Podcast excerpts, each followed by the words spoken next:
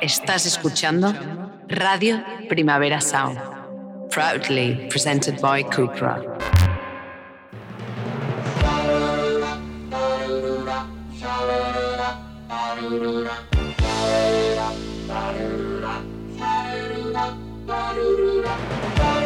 Marea Nocturna, con Desire de Fez, Jordi Sánchez Navarro, Xavi Sánchez Pons y Ángel Sala.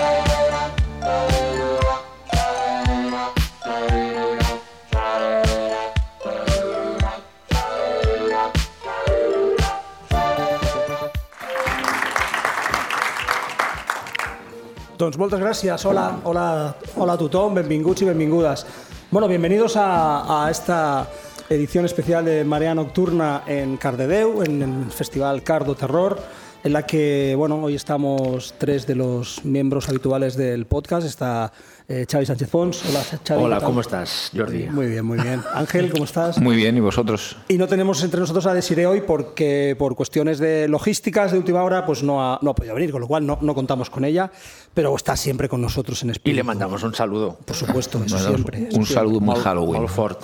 Sí. Y en este Marea Especial eh, Cardo Terror, pues vamos a hablar un poco del tema que, que vertebra un poco la, la idea del festival este año, ¿no? Como es Halloween. Halloween como celebración cinematográfica, no solo Halloween como fiesta tradicional, en este caso estadounidense, anglosajona, que se ha eh, extendido por todo el mundo, ha colonizado la- la- las mentalidades de todo el mundo, eh, mm, no, solo como, no solo como fiesta, decía, sino como celebración del cine de terror, ¿no? porque Halloween y el cine siempre han estado muy unidos, ¿verdad? Es una cuestión que desde prácticamente todo el Halloween de, del siglo, de la segunda mitad del siglo XX y de lo que llevamos del siglo XXI, lo hemos asociado siempre como con el cine.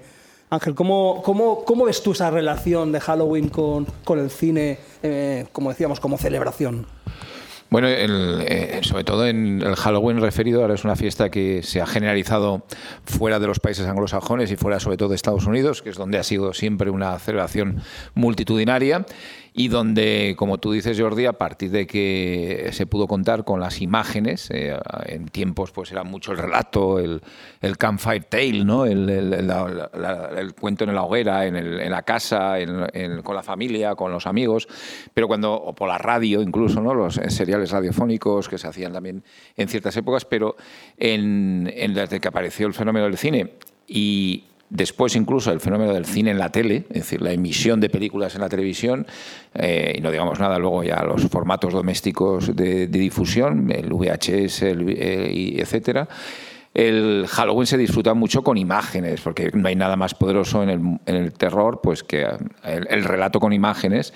Y, el, y, y empezó ya en cierta manera en- aunque el teatro, ya en el teatro había representaciones de Halloween de- en, en la época de, de próxima a esta festividad, empezó muy rápidamente en los cines eh, a programarse programa, a sesiones, incluso con cortometrajes. eh, curiosamente la animación, algo de lo que tú sabes mucho, eh, Jordi, empezó el, el tema de, pues con algunos cortos que incluso Walt Disney o algunos de los grandes animadores de los años eh, 30 y Los 40, Fleischer, ¿no? los Fleischer, Fleischer, sí, Betty sí. Boop, eh, por ejemplo. Siempre había el episodio spooky, ¿no? De ellos, de, de sus, de sus series de cartoons. Sí, Incluso Mickey Mouse tiene el de Mad Doctor, que creo que lo vi aquí una vez, en este en el Festival de Cardedeu, un- el Mad Doctor, que es un corto extraordinario de Mickey Mouse.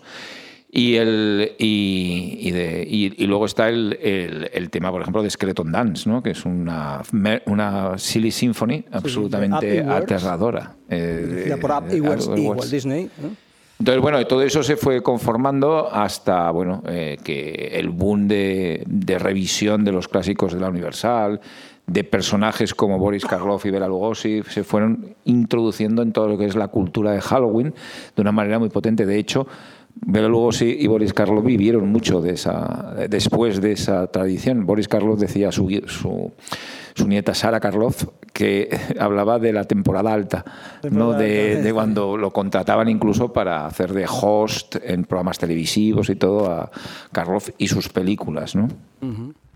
Eh, Xavi, también, ah, claro, Ángel habla de, de las sesiones de cine para Halloween, pero sin duda lo que tenemos muy presente son películas en las que hay personajes viendo películas de Halloween en televisión. Yo creo que la televisión fue el gran impacto. Sí, ¿no? bueno, es cuando el cine llega a, la- llega, a- llega a las casas y la gente básicamente se puede reunir, ¿no? Como con fiestas con amigos.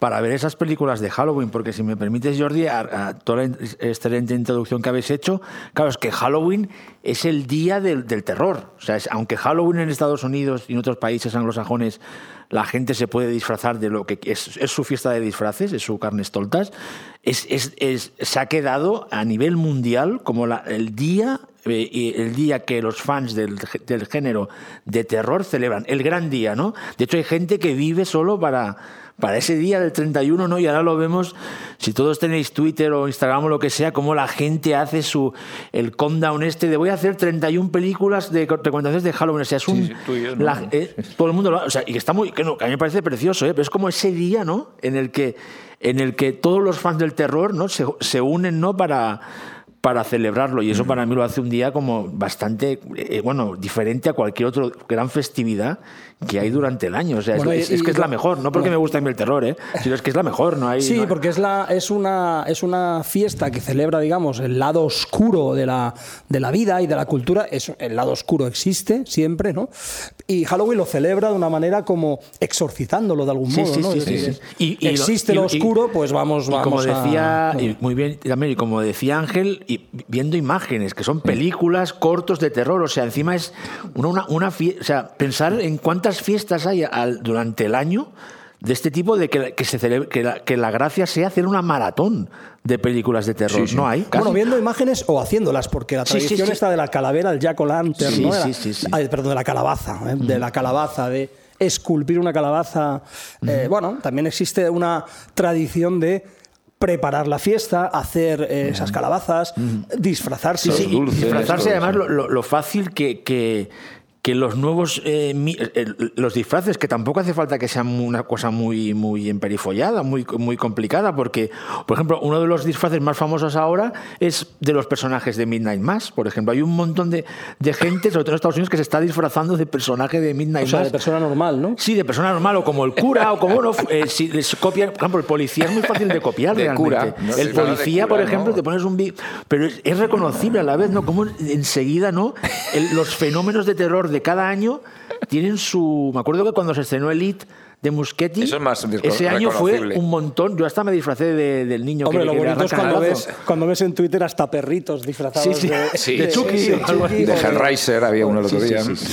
Y bueno, que claro, es una festividad que va asociada a las a ver películas de ter- sobre todo películas de terror y maratones, o sea, rollo que te quedas dormido, ¿no? Hasta las 5 de la mañana ahí y la gente se, se no se hace los suyos y recomienda Sí, y un sí. poco que es lo que ha hecho este año eh, lo que ha hecho el Cardo Terror y lo que vamos a intentar aquí hacerlo también, ¿no? De hablar qué películas, ¿no? Son Sí. las que más asociamos a, para ver a esa festividad y que, y- o qué películas se consumen más durante, durante pues, y hasta franquicias, ¿no? Que basan su, su razón de fiesta. ser en esa fiesta, ¿no? De esa festividad. Una fiesta que también tiene algo de, de- de carnavalesco, ¿no? Por lo que decíamos, porque Total. eh, en primer lugar hay disfraces, la gente se disfraza, pero por otro lado parece como si hubiera cierta desinhibición, de, Sí. que es algo muy, muy ligado al carnaval, ¿no? Eh, esa noche los niños pueden, o esa tarde, noche, ese anochecer, los niños pueden comer más dulces de lo normal, incluso... Y salir de noche, es- exacto, bueno, y salir de noche. más los vecinos de las zonas suburbanas, como hemos visto en las películas, están obligados a dar algún dulce a los niños, ¿no? Y eso va a su, a, a su, a su vez va ligado a todo leyendas negras y leyendas urbanas un poco extrañas a propósito de manzanas eh, Sí, como el cartel con del cuchillas Terror, ¿eh? o Este caramelos Caramelo. envenenados y ese tipo de cosas. ¿no? Es decir, hay toda una, una tradición, toda una eh, un relato, un, un conjunto de relatos muy amplios sobre, sobre la Sí, festividad. ¿no? Bueno, eso eh, y, ha, habi- ha habido muchos casos de disturbios y problemas en las noches de Halloween, sobre todo en Estados Unidos. Son unas celebraciones que preocupan mucho siempre a las autoridades locales y a los policías, ¿no? Porque se desmadran mucho. Bueno, es decir, eh, carnaval, es un sí, carnaval oscuro, pero y es la un gente va carnaval. disfrazada. Bueno, en, el- en el y- excelente ensayo en- en el cultural de David J. Skoll, la, la muerte sale de fiesta, ¿es? La muerte Sí. sale de fiesta, explica que el truco trato se acabó, eh, eh, se ac- se acabó lo de los caramelos, se inventó para que los niños dejaran de hacer travesuras reales, porque Sí. el truco trato antes era, traves- era, era tra- hacer travesuras a los, a los vecinos, Sí, sí. y a veces muy chungas. Entonces dijeron, vamos a hacer esto de los caramelos, que el truco trato sea pues básicamente eh, dar caramelos que si todo como todo el mundo daba caramelos pues no te hacían el, el- no, no te hacían nada pero que es lo que dices tú que habían habían hasta como eh, eh, revueltas urbanas durante Sí, sí. Halloween en los en, la- en las zonas estas de residenciales porque se, se- se iba de madre el tema este que dice Jordi de durante ese día pues mm, saltarse las normas no ser ser asocial no liarla o sea, hacer Bueno, de hecho, cosas el- el- el- en, la noche de Halloween de John Carpenter del 78, el asesino en el primer momento es un niño. Es decir, un niño se pone una máscara, está celebrando Halloween en, su casa y mata a su hermana. Es decir, que y es, es- es, eh, un, cuando le quitan la máscara se ve que es un niño, que es Michael Myers de, de niño. Entonces, bueno, eso era eh, siempre ha estado ese punto algo oscuro de la celebración, algo complicado. Y, el, y luego, mm, precisamente en, en muchos casos, la, la- la emisión de películas en casa, eh, en televisión, sirvió a muchas familias para sujetar a, los ni- a la gente, a los niños, a los jóvenes en casa a ver las películas. Sí, porque de hecho que Eh, unos las niños hasta las tantas. sí, ¿eh? que unos niños vieran películas que en principio eran para adultos y era una manera de subvertir, ¿no? La, la- subvertir. la realidad en plan, cuando tú a tu hijo, cuando en la época en los 50, ah, bueno, en los 60 o en los 70, Ese día hay 70 sobre todo, perdón, para le ver dejabas a un niño ver oscura, La ¿no? noche de los muertos vivientes en, en la televisión un día de Halloween le estabas dejando hacer una cosa que era una, era una especie de gamberrada, ¿no? Hombre, sí, Realmente. era la Como de- porque no y- podías, no- tienen una edad de 10 años, yo qué sé, tenías 9, 10 años, te ponen la noche de muertos vivientes, pues que ya es una manera ¿no? de darles algo ¿no? Que, no, que normalmente no harían en un día Sí, pero es muy interesante. Cuando Ángel ha planteado lo de la animación, precisamente, que hay mucho. Yo creo que la película de Halloween perfecta, o el programa de Halloween perfecto, entiendo, en los años 50 o 60, no sería La Noche de los Muertos Vivientes, sino sería, por ejemplo, una animación un poco oscura, Sí. lo que hemos dicho, el, Skeleton Dance, o ese súper clásico que es La leyenda de Sleepy Hollow, ¿no? De, de- Es buenísimo, De, Disney, la, la versión de Disney.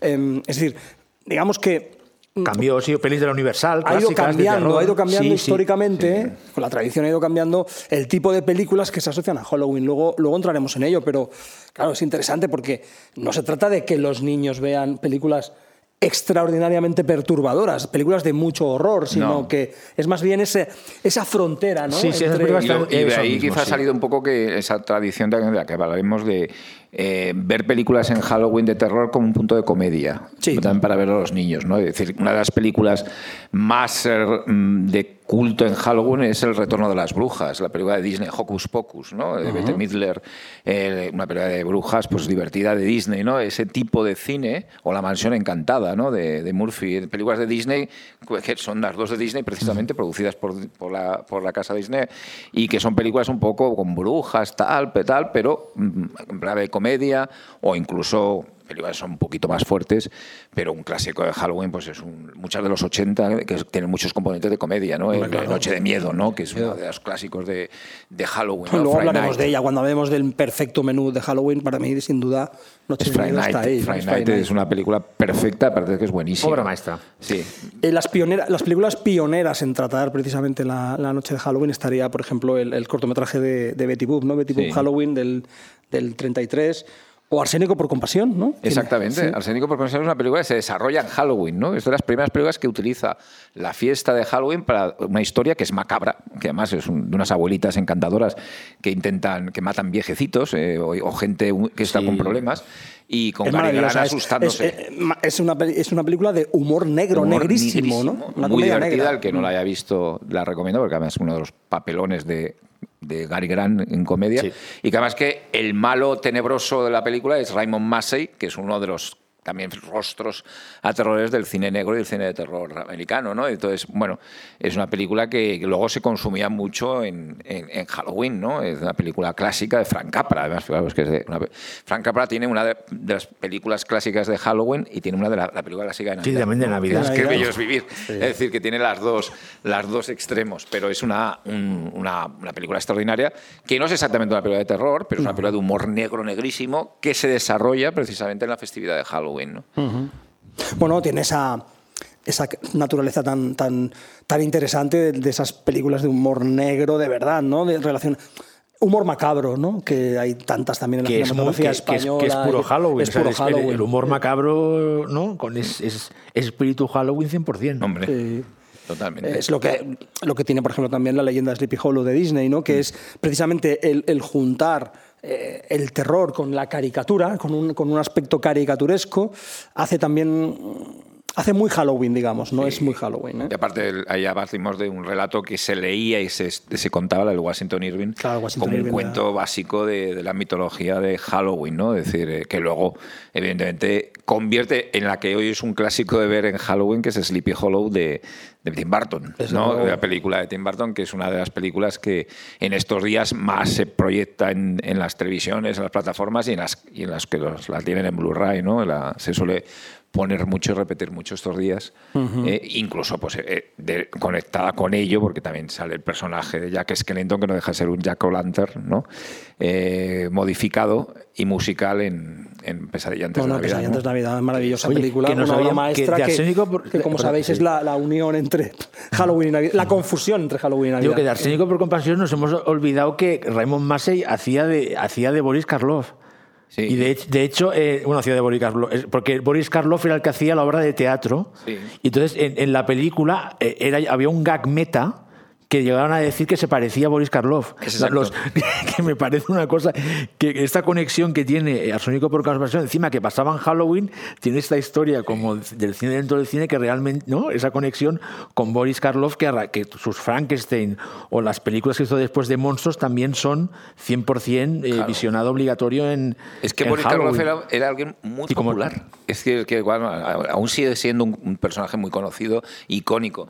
Es que en los años 50 y 60, ja- eh, era lo más. Es Sí, decir, lo más. Y además había- era host de multitud de Sí, series sí, de televisión, totalmente. de programas de Y televisión. aparte a raíz de eso, de la Sí, sí. televisión, porque es Eh, cuando. ahí cuando- lo tenéis en, en Sí, la sí, serie sí. thriller, que Sí, a sí, todos nosotros nos gusta tanto, eh, de- de- donde hace de, de introductor, de host. sí, sí. de- y luego presentaba muchos programas en televisión, tipo Chicho Ibáñez Serrador. Es decir, que era.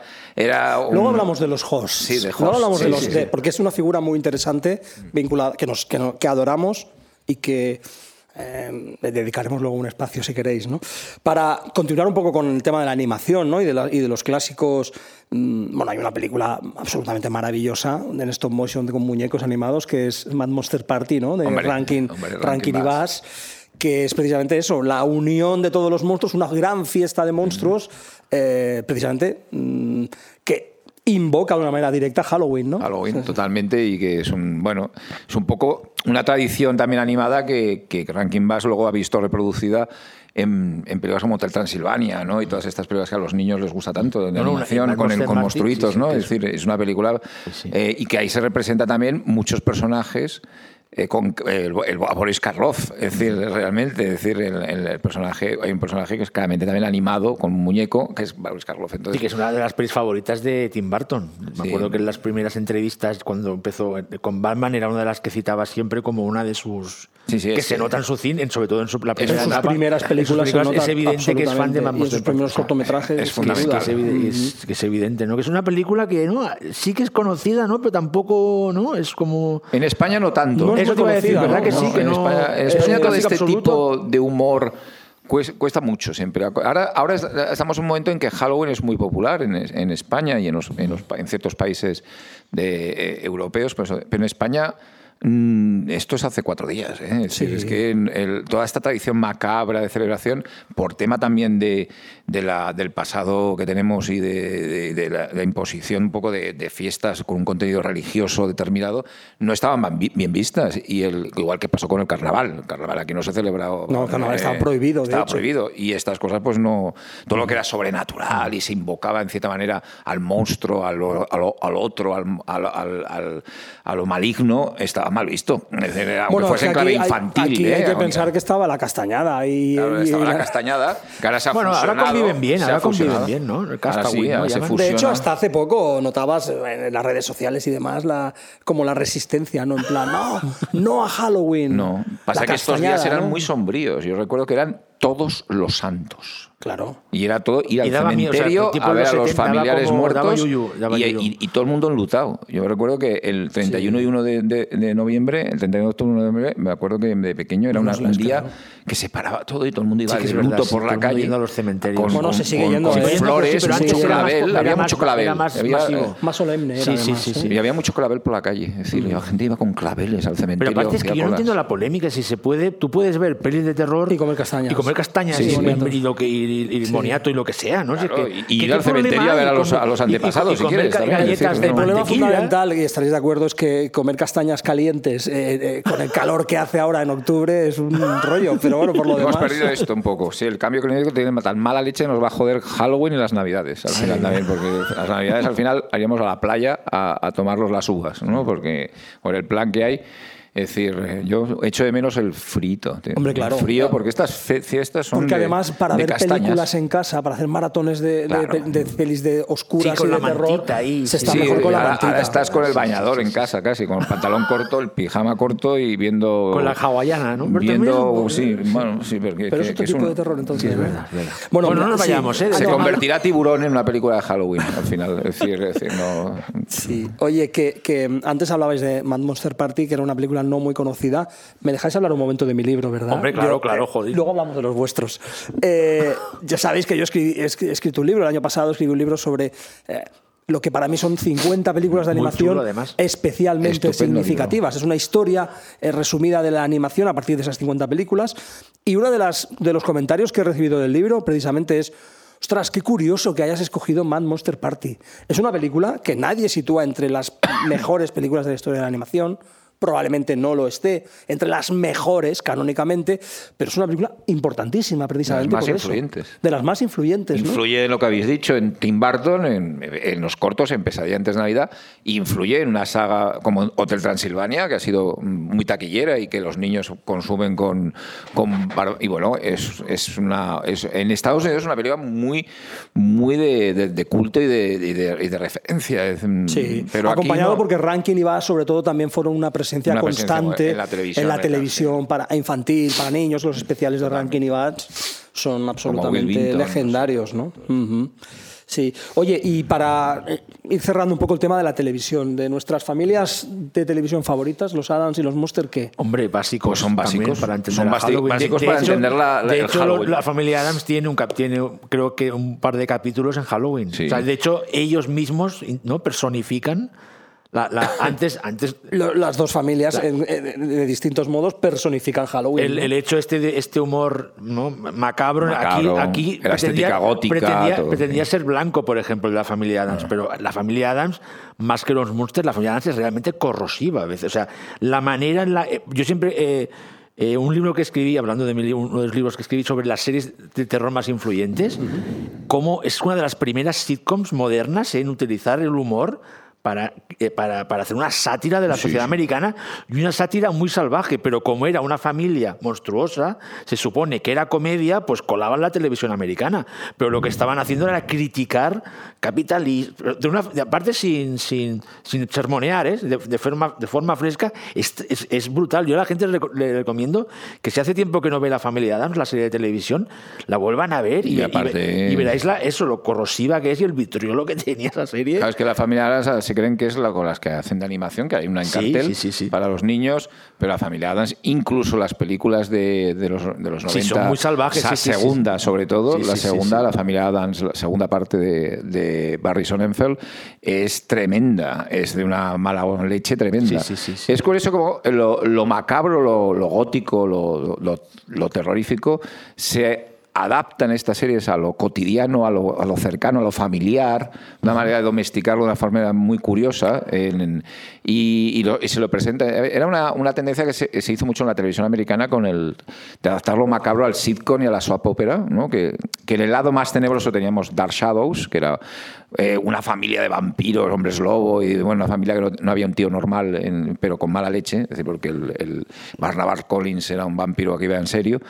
Pero en la familia Adams eran más, eh, como más divertidos y, y, lo- y la familia Munsters, ¿no? que era como una versión un poco más edulcorada, Sí. más divertida, más, más más de- infantil. más como de las- Que es la que triunfó en España. Sí, sí, sí. fue Eh, porque la sí, familia sí, Adams sí, sí. no acabó de aquí de, de Era más, más comedia explícitamente, menos Y vitriólicamente. más comedia clásica casi de, de los años slapstick 30, 40. incluso, Sí, sí, sí, sí, sí, sí. y con un punto de comedia sofisticada que en cambio los Adams era sátira pura, ¿no? Sí. Eh, Una sátira Pero- muy pero- pero el que ya look, venía de, la- sí. de las de, los, de las de ilustraciones las de, ilustraciones de los cómics Adams, de sí, que son Charles Adams. fantásticas. Pero el tema es que eh, el, pero el look de las dos familias es icónico para Halloween. Sí, sí, o sea, de sí. disfraces, hasta a la hora de hacer, eh, de crear eh, pues eh, accesorios. Mm. O sea, todo, todo, o sea, todo lo que tenemos ahora de Halloween, las calaveritas, todas, son lo que veíamos en esas dos series que tenían esas familias.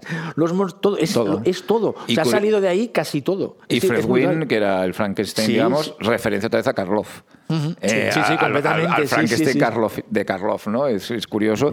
El- y curiosamente las dos van a tener un reboot ahora, que posiblemente para el próximo Halloween. Tim Burton está haciendo La familia Adams un reboot para Netflix. Sí, animado, ¿no? Y no, no, no, Ah, es, de es personajes personaje, también, Catherine vale. Zeta Jones Sí. eh, Ah, sí, es es- verdad, es hace de Morticia Adams. Sí. Y Rob Zombie. Y, y Rob Zombie está haciendo los Munster, eh, eh, bueno, una versión con eh, de- de- hecho por Rob Zombie. No sé si eso estará más próximo a los Renegados del Diablo que a, que a los Munster, pero bueno. eh, Hombre, yo creo que mantendrá el tono de comedia, ¿no? Aquí, Ahora- pues, ahora se, sí. se auto, Espero se sí. autoimpondrá la obligación de sí, mantener además el tono de Universal lo creo que lo Bueno, controlará además, porque es una viendo- franquicia viendo de la, primera foto de, la- de los tres, de Herman, Lily y el abuelo, está claro que van a ir por la... com- O sea, va a ser comedia. O sea, ya, Sí, ya- ya- tiene que la verdad es que pinta Y muy seguro que las dos coincidirán más o menos para las fechas del año que viene. Y bueno, que aquí, por ejemplo, en mi generación descubrimos los monstruos gracias a la bola de cristal. Y fue mía, como... En el fondo, ¿sabes? es decir, sí, porque antes era una referencia que existía, pero. pero Que este año, que este año, que nosotros lo podemos contar, que tuvimos a Alaska de jurado en Sitges, pues para ella, que ella era una de las que presentaba la- los episodios de Familia Munster, eh, la, la pudi- pudimos hablar con ella y eh, para ella la familia Munster es como, vamos, es Sí, sí. básico en su formación como para entender la, la cultura popular y hasta la hora de, de entender la vida. ¿no? No, en, su, que Fred en en su formación, en su formación sentimental, Sí, porque sí, es que Fred Winnie le totalmente. parecía un hombre atractivo. Sí, sí, de ¿eh? hecho nos, nos dijo que eh, yo la pude entrevistar y me comentó que tenía dos mitos sexuales, que uno era Spock y otro era Herman Munster. Y que ella consideraba que eran las personas, que. Herman Munster, que era guapísimo, que era el que vestía mejor de todos, que me hacía mucha gracia. Porque claro, es, es la- ¿no? Es- en principio tiene que, tendría que ser todo lo contrario, ¿no? Que es con lo, lo mucho que juega la, la serie, ¿no?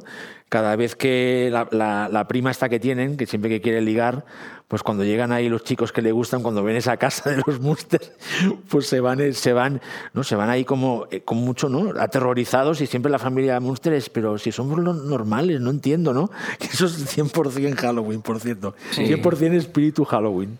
Yo, yo añadiría también una serie que, de, en este caso animación, que también hizo mucho por eh, llevar eh, o mm, domesticar lo macabro y lo, y lo, lo creepy, que fue Scooby-Doo, ¿no? De, eh, la- de animación, que bueno, que sobre todo en, que en- en los niños. quizá iba un poco más allá, porque ya es que lo domesticaba tanto, que Tanto. al final no había eh, No. elemento macabro, sobrenatural, ¿no?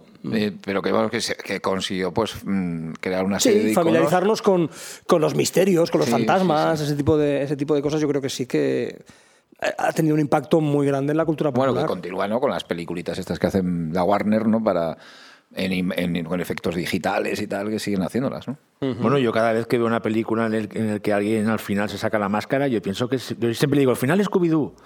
De hecho, en, en, en, en- en Wayne's World, Wayne World 2, que para mí es una obra maestra, hay un final Scooby-Doo con Rob Love, que es, pues, y entonces ya hacen el final que yo Scooby-Doo. creo que la- lo y del en Misión tema de- Imposible, cuando, cuando Tom. Cruise se sacaba las de esto, decía Scooby-Doo. Es que yo creo que el tema de la máscara y de quitarse la máscara y descubrir un poco el- el- el- el- la falacia de, de- de que no de que estamos haciendo un- un- Una representación. una representación, sí, sí. es muy Halloween. Yo creo, por ejemplo, en, el, en La marca del vampiro, la película de Top Browning, que, que tiene un spoiler que no sé los que la han visto. Bueno, pero tiene- ¿cuánto tiene la peli? Tiene 80 años es decir, yo creo que es ahora un Bela Lugosi, eh, una película de Top Browning, que es un remake de London After Midnight, la película Sí. perdida de, de Todd Browning, y que hay unos vampiros en una casa que aterrorizan a... y que luego todo es una, una especie de, Una farsa, de- sí. de farsa, ¿no? Eh, que- y es una de las películas que se veían más en Halloween en un momento determinado, ¿no? Por eso de quitarse la máscara, que por cierto, claro, es que la máscara es muy importante, es que está en toda la mitología de Halloween el disfraz, la máscara, y lo está en la saga Halloween, es decir, la, la importancia que tiene Michael Myers la máscara, ¿no? Aprovechando que has eh, entrado en, en- en- en la película de Lugosi, en la máscara de. La sí, marca. máscara de vampiro, la marca de vampiro, ¿no? La- sí, que se veía en, en- en Halloween. Mm, Vamos a intentar repasar un poco qué tipos de películas se han visto tradicionalmente en Halloween, en las, en las maratones o en las fiestas eh, televisivas, los en las celebraciones televisivas, por ejemplo. eh, tradicionalmente, ¿qué tipo de películas se veían en las maratones televisivas? Yo creo que el- bueno, un poco repasamos eh, publicaciones que ha habido sobre el tema y un poco incluso referencias en películas que se ven películas que están viendo esa noche la gente. eh, es curioso porque eh, primero que cambia un poco la, concepción americana, ¿no? que antes lo estábamos hablando nosotros, de que es una celebración sí de lo fantástico, de lo terrorífico, del, del, del monstruo, del- de lo diferente, del alien, pero no es exactamente siempre de lo, De del terror. ¿no? Eh, que luego aquí ha pasado por, también por la cultura tan, tan propia, lo macabro que tenemos en, en, ciertos países, a identificar Halloween mucho con la bruja, las brujas, los vampiros, los seres sobrenaturales. ¿no? Sin embargo, en Estados Unidos se, se manifiesta, hay una escena en ese sentido eh, espléndida, como toda película, en ET el extraterrestre, donde la gente va disfrazada sobre todo de extraterrestres y el mismo ET se que, dice, ve a Yoda y dice mi casa, ¿no? Sí, sí, decir, es decir, eh, porque identifica a, a un compañero, ¿no?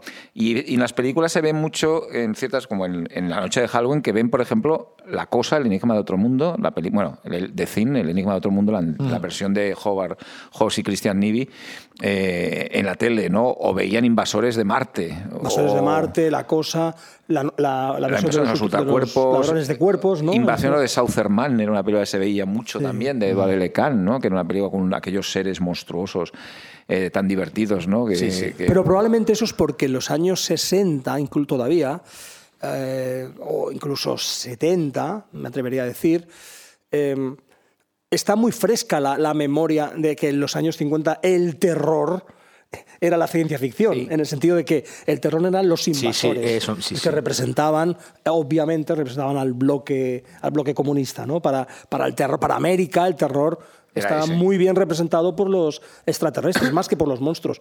Así yo creo que lo que hay es un desplazamiento, ¿no? De el terror de la Universal de los años 30, que se ve en televisión, en reposiciones de clásicos continuamente, pero que de algún modo ese terror es desplazado por el cine de con la ciencia ficción de los años ficción. 50, ¿no? Y también porque ciertos gurús del, del género, eh, como John Carpenter, John, John Joe Dante, tenían una especial predilección por, eso, por la ciencia ficción de los 50. Claro. Y entonces en, en algunas películas que ellos hacen, eh, también en las películas que están viendo en Halloween, posiblemente las que ellos consumían más, ¿no? O que les apetecía más ver, ¿no? Estas películas de ciencia ficción de los 50, de extraterrestres y, y de monstruos mutantes, más que a lo mejor las películas propias de la Universal, ¿no? Es decir, que, que- entonces es un tipo, pero sin embargo es algo que, aquí desde que se celebra tanto Halloween la gente prefiere ver cosas más de, de terror, De terror, terror, sí, sí. terror o terror comedia, pero relacionados por eso, con lo macabro, con lo gótico, con, con lo sobrenatural, con la brujería. No, no, es, no es muy normal que en España pues veamos la invasión de los ultracuerpos. yo creo que aún no hemos, no hemos dicho este adjetivo, pero es- se trata de ver ese día eh, terror festivo. Terror sí. divertido, de pasarlo bien, o sea, no ponerte una cosa... No, Henry retrato a un asesino. Claro, no precisamente, precisamente. de, no- disfrut- de lo- tener no ese mola punto mucho de- de- os contaba yo de poner realmente cosas muy oscuras Sí, de verdad, sí, sí. o sea, cosas muy perturbadoras. Eso yo creo que está descartado. No. Para es que fíjate que hasta un exorcista yo te diría, oye, No, Halloween Y no, y- o La no". Matanza de Texas. Sí, sí, no. son películas no. para mí que yo considere películas para Ah, pero igual la 2 sí, ¿no? Para un Halloween la 2 sí, la porque es tiene para ese- todos los días del porque es- año. por- sí, pero porque es, es, es- bueno, es una es ot- otra comedia loquísima, o sea, Es- comedia- buenísima. Bueno, es la humor primera es negro, muy- es una maravilla, pero la segunda la puedes pero es ver- por eso, ¿no? Que es una idea de ese terror recreativo, divertido, ¿no? Sí, Esa- yo es una película que la vería al y yo creo que esas películas de, de terror de los años 60, eh, con el paso de los años, tenían ese componente camp, ¿no? Mm. Como, como de unas cosas como más, después de, ¿no? de superar ese miedo a, lo- a lo- a los comunistas, Mm. ¿no? Tenía ese componente festivo, ¿no? De ver esos, esos maquillajes, esos hombres, eh, es- es- los monstruos que eran tíos metidos en un traje de goma, es muy Halloween, realmente. O sea, ver ese tipo de películas en el que sabes que hay un tío, ¿no? Que Donde hay algo de meta con el disfraz. Eso mismo, Hay, ¿no? Que, hay una película que eh, a mí me gusta mucho, que, es, eh, que la quiero repasar precisamente este Halloween, que es Strange Invaders, una película que no se estrenó en España, se fue de esas de Videoclub, se estrenó directamente en vídeo, de, que donde los extraterrestres hacen pasar por, por, por la gente normal porque van disfrazados en una fiesta de Halloween. Es decir, van, hay un desfile de Halloween y hay un momento que se quitan las máscaras y el, el de por debajo son monstruos, ¿no? Es decir, bueno, es decir, ese, ese, ese punto de, de, bueno, de película de, de, de jugar con lo, con lo meta, ¿no? Con un poquito ahí con lo meta. Y esa película, por ejemplo, hace referencia a ese gusto por la ciencia ficción en, el- en la época de Halloween, ¿no? Es decir, bueno, también lo hace un poco el remake de Invasores de Marte de Tobey Hooper, ¿no? Que es una película que también ahora se ve bastante en Estados Unidos. En- una vez la vi Es que- programada es que en el New Beverly mucha- en, en chalada. 35 Bueno, a, mí, minutos. a mí tengo que decir que a mí me gusta bastante. O sea, A mí aunque mucho. no es, no es una película que a nivel crítico esté muy valorada, a mí me parece una cosa. Estoy de No, Es porque muy es más, es más, más simpática que en realidad buena, ¿no? Pero sí, sí, sí, es una sí, película sí, sí. interesante porque además tiene todos los, todos los eh, ingredientes perfectos para Halloween, ¿no? Primero, protagonismo infantil. Es un niño Que ve cosas. que ve cosas. Un niño que ve cosas por la ventana, un niño paranoico que ve que sus padres han cambiado. Es decir, es la perfecta pesadilla eh, paranoica. Habla con su maestra, es decir, tiene... Sí, sí, es una película y los monstruos de Stan Winston que son Sí, sí, que son una pasada. Son, malos cuando animatronics el niño entra pasada. dentro de la nave espacial. Sí, sí, y- Claro, entonces es un festival de disfraces ¿no? ya Sí, a partir sí, de ese sí, momento. es un ¿no? festival. Es un gran, es un gran guiñol Un gran constante, guiñol, que el gran sí. guiñol es otro. O sea, el gran guiñol es también 100% Halloween. Hasta la idea, Sí. hasta la idea del gran guiñol clásico. O sea, si, si en esa época se celebraba el Halloween, ir esa noche al, al teatro del gran guiñol ahí en París era, una, era un plan también sí. perfecto. ¿eh? Sí, sí. A El nivel gran guiñol y además, incluso yo creo que Invasores de Marte tiene, eh, por la forma en la que se dispone, por la forma, por la puesta en escena, es que a veces parece una película de Georges Méliès, una película antigua, ¿no? Sí, sí, sí, es que llena parece de antigua. maravillas en, en la pantalla, ¿no? Las No parece que una se película de decorados, sí, sí, 80, que ¿no? se nota que es un decorado, se nota que el decorados. artificio, que a mí me encanta eso en las películas de... De, de eso, de, hecho, de- eso fue la de- razón de que fantasía. no funcionó en su momento. Ahora es una película de culto, pero en su día Bueno, fue no- uno de nadie la grandes entendió. fracasos de, de- la Canon. de la Canon. Sí, sí. Pero a nosotros nos encanta. Nos encanta, como, todos los grandes fracasos de la Canon. Somos muy fans. Hasta los de- grandes éxitos de la Canon también nos encantan, sí. Es decir, pero bueno. Eh, luego, digamos que lo que sí que es una- un cambio radical es eh, ver slashers ¿no? para, para, para Halloween. ¿no? Es decir, pasamos del terror festivo a un slasher que efectivamente, Xavi, sé que es muy festivo, pero es otro rollo. Es, ya es directamente películas violentas, digamos, y con, con asesinatos. ¿no? Pero, Pero que- con, con, por ejemplo, con fiestas. ¿No? Eh, por ejemplo, el tren del terror, ¿no? Es decir, una película muy Halloween, porque también van disfrazados, porque pues, también es una fiesta en un tren, y ahí se mete un tío disfrazado que es un mago encima, eh, bueno, o sea, Oh, pasar por un. Es decir, bueno, eso es lo que, eh, con un poco de truco, Pro Night, que es una, o, su secuela, que hablan de las Pro Nights universitarias, fiestas, es decir, siempre algo que haya una fiesta universitaria. Por ejemplo, una película que yo no me la, no me la he puesto muy pocas veces en Halloween, o no sé si alguna vez en mi vida, pero que se pone mucho la gente en eso y que se ve mucho en Halloween, que es Carrie, de Brian De Palma, porque hay una fiesta, porque hay una celebración y pones una es película. es quizás mí un poco demasiado triste, seria, ¿no? demasiado Es- es seria y triste, Hasta la es música decir, de Pino Donaggio es un poco triste. ¿eh? Claro, es un adagio permanente, sí, sí, es Sí, un lamento. pobre continuo. Carrie White, ¿no? A mí me parece, Sí, una, me parece una película muy triste para ver en Halloween. Pues sí, ¿no? pues se ve. Ahora, por Sí, ejemplo, sí. en New Beverly Es muy ponía buena, claro. Carrie 2 esta no- en la noche de Halloween. Y Carrie Eh, 2 Carrie es de 2, 35 dos. milímetros. Carrie 2. Sí, la versión buena de, de Promising Young Woman. Me encanta.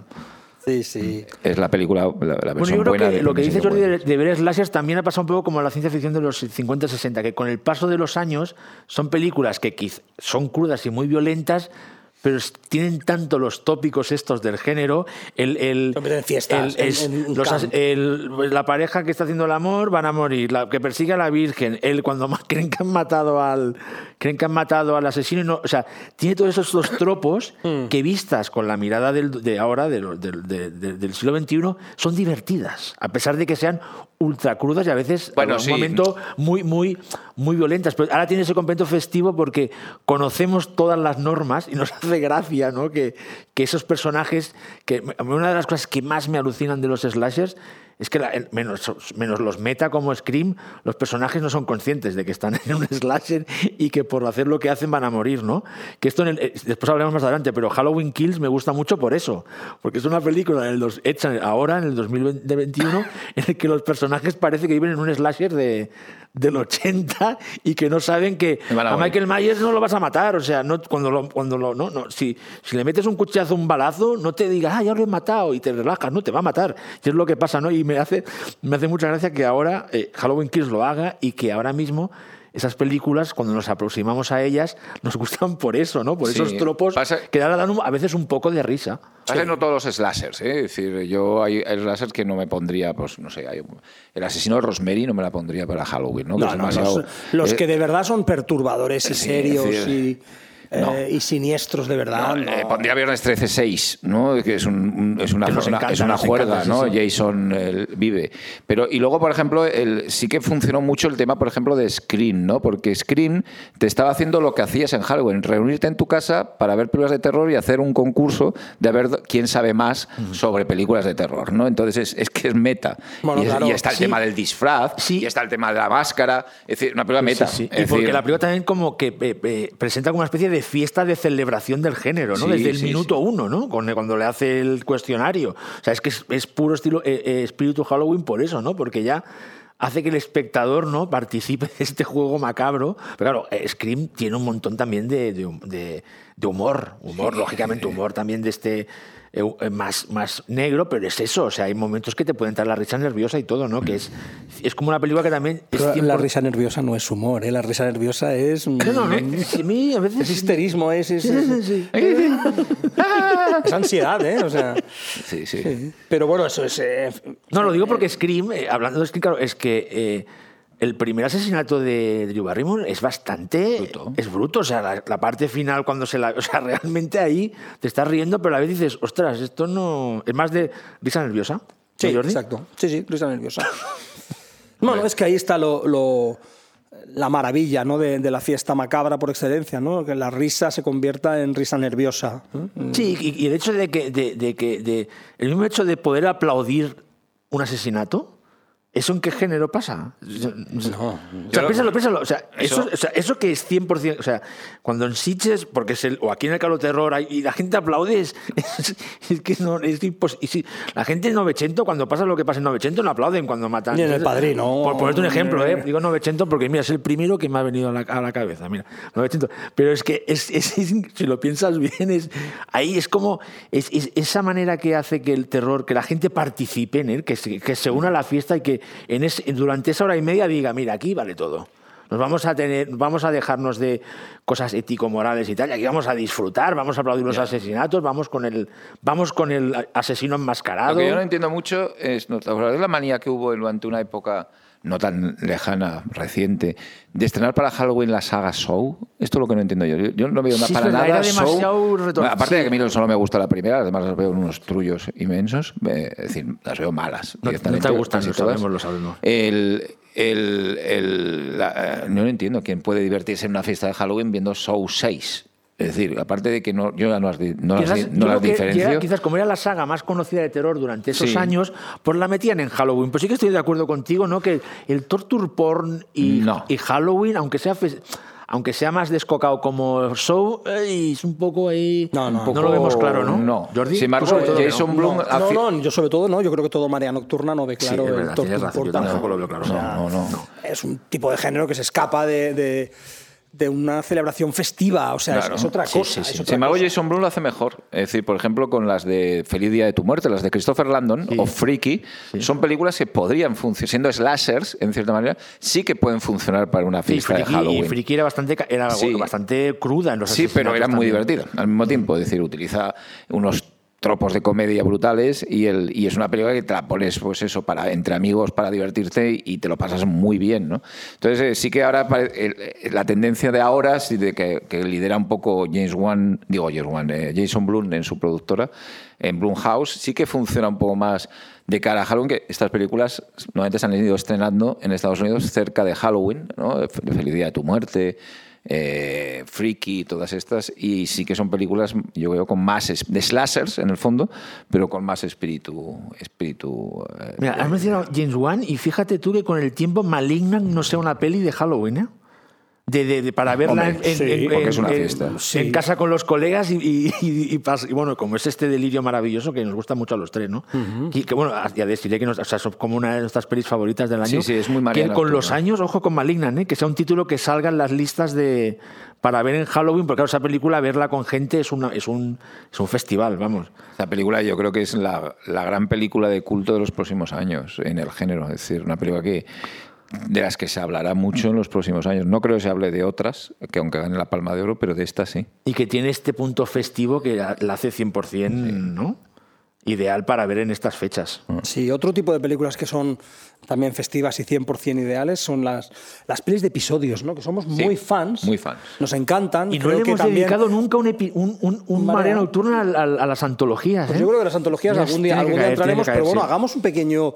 eh, aprovechando también que aquí en Cardo Terror hay una gran afición por, eh, por este tipo de películas. Y hay una antología aquí. Hay un- hay el- Es más, eh, está, hoy, hoy 2 se se proyecta Creepshow 2, hoy se pasa Creepshow 2. Y Doctor Terror. y Y Doctor Terror también es por otra tanto, hay- antología, hay, sí. eh, bueno, ¿qué, qué decimos de esas películas, no? Tan, tan, tan maravillosas, tan desiguales o tan caóticas a veces que no importa. No importa que un episodio en concreto sea más flojo que el resto, porque lo que importa es precisamente celebrar la acumulación de Sí, sí. historias. No, a, mí, a mí lo primero que me viene así rápidamente es que como la- las, por ejemplo, las que las, primeras que realizaron en los 70, hay antologías durante de los, de los años 40 y 50, ¿eh? pero pienso en los 70, en, la- en las, la- las primeras adaptaciones de, de, de, de- de EC Comics.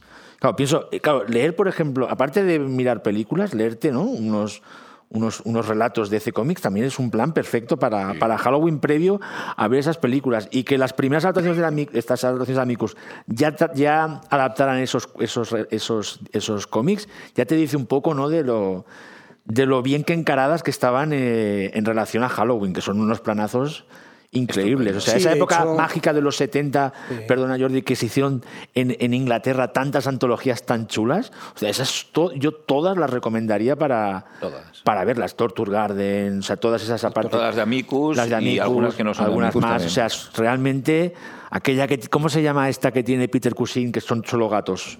Los, eh, de Uncanny o algo Uncanny. de que es, que es Uncanny, que es, que es divertidísima y es muy cruel y son con tres relacionadas con gatos. Son historias que que el hilo conductor, conductor son los gatos. Que te muestra una cosa que yo llevo años diciendo, que de los gatos por- no te puedes fiar, por mucha gente que la gente haga Instagrams con gatos. que y, "Ay, luego- mi gato!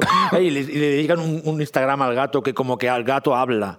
Hola, me he levantado mal, no hay leche, no sé qué. Los gatos no te fíes. Y esa película, esa, es- esa, Bueno, esa y los ojos del gato. Los ojos de- de no te fíes de los Diggy, gatos. tampoco Sí. te fíes de los gatos, porque también había un final, recuerdo. Pero bueno, que. Que las jugaba- antologías hay que decir que aunque nazcan efectivamente o se popularicen, se popularicen, perdón, eh, a, a partir de los cómics de EC Comics que eran uno- norteamericanos, es un género muy británico porque hablamos mucho en un, en un marea de- del año pasado de- sobre los muñecos, hablaron, hablamos mucho de Al morir la noche, ¿no? Sí, of fantástica, sí, sí, que es pionera, sí, pionera. pionera británica en las historias de, de- de episodios, las antologías. Además, con un hilo conductor, que es un arquitecto que llega a una casa contando que le y habla con un psiquiatra que le pasa algo, ¿no? Con Eh, humor negro de fondo, exacto. muy de la Elin, de de la, la Eileen, de- sí, muy señor. británico. Sí. Pero estas historias con un hilo conductor de alguien explicando historias también son muy Halloween, precisamente, porque es también el- celebran el hecho de reunirse y contarse historias. ¿no? Y luego no nos olvidemos de Las Tres Caras del Miedo, de Mario Bava, es decir, una película de antologías italiana en este caso, que es una de las más míticas, además con Boris Karloff, es decir, un Boris Karloff eh, recuperado por el cine europeo y que tiene además un- una derivación meta al final, ¿no? Sí, que, sí, que- sí, que, cierto. bueno, que es, es muy, muy, muy divertido. Bueno, es que la- las y es una que ha influido mucho en James Wan y en mucha gente, ¿no? Las del miedo es un planazo también para ver, para ver est- est- esta noche de Halloween. o sea, es una película como- de, de- de historias de terror, es decir, de contar historias de terror. ¿no? Y aparte muchas veces, como dices tú, Jordi, eh, incluyen ya el hecho de que sale alguien, a veces el leitmotiv es cada, cada uno de los personajes principales explicando su historia. Su historia, sí, que sí. es que no puede ser más, más, no, más Halloween, ¿no? De la, idea que decía O un personaje Ángel de la- explicando de- historias a otro, a ¿no? otro no de, de la idea de que nos que siempre sale mencionado en nuestros podcasts de las historias es alrededor vuestro- del fuego no de Sí. te voy a contar una historia de terror y tal que, que muchas La de esas niebla, bueno, la niebla de John Carpenter La niebla, que es un fantástica, sí. campfire tale, que es otro decir- clásico de Halloween también Sí, ¿no? sí, esa idea de clásico. contándole no un señor un- ¿Y cuál es vuestro Amicus favorito? Porque Amicus fue la gran, la gran casa que hicieron más películas británicas, en este caso, de historietas, ¿no? De historias... eh, A mí Torture Garden me gusta mucho, aparte como es de las- la menos conocida, quizás, es la que yo la que yo recomendaría para que si la gente se anima estos, estos días a, a descubrir alguna, yo Torture Garden sin dudarlo. Doctor Garden es muy- me, me gusta mucho, o The House That Dripped Blood. Oh, fantástica. Ahí está Ingrid Esta luego sale Ingrid la casa que la casa La, la mansión de los crímenes. La mansión de los No, no, crímenes. o la, Sí, sí, la- sí. la mansión de la locura, me parece. Tiene un título extrañísimo. Y también, eh, vale, trampas, diré dos, Asylum. Sí, Refugio Macabro. Esta sí que tenía Refugio Macabro.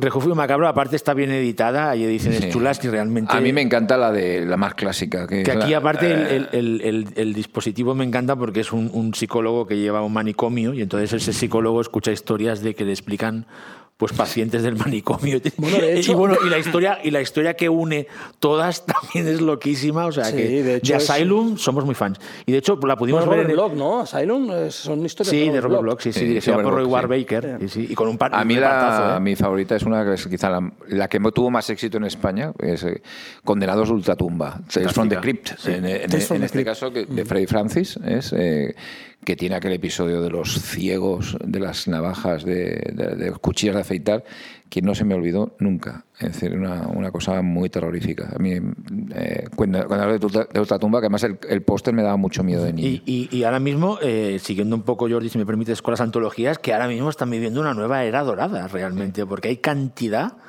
hay un montón de películas de, de- de- de- a- a- actuales que también está bien, ¿no? Que se reivindiquen un poco cosas actuales. Yo hace poco pude recuperar, que la tenía bastante olvidada, por ejemplo, Southbound, y me pareció una antología de terror. Es muy interesante. Muy chula realmente, de las últimas, o, o la misma Tales of Halloween, ¿no? que se inventó Mike Méndez con un montón de amigos, que me parece que son opciones también muy, muy, muy, muy válidas y que te explican cómo este, este, este, este, este- este tipo de películas, ¿no? que encima se están abrazando gente como muy de viene más del cine independiente, ¿no? No tan de, no tan de cine de terror de base pura, ¿no? Que te- supongo que el hecho de poder juntarte ahí ¿no? con unos colegas que una película más que puedes compartir, no, que puedes compartir los gastos, ¿no? que igual no, no cobras mucho, que te- es una película como más factible que hacer una película solo, ¿no? Y hace nada tenemos la última VHS que realmente está muy Sí, muy VHS. está, no está nada mal. Bueno, es que además eh, la tradición de las historias de episodios de terror, de las antologías, eh, también abarca el cine más culto o más de festivales.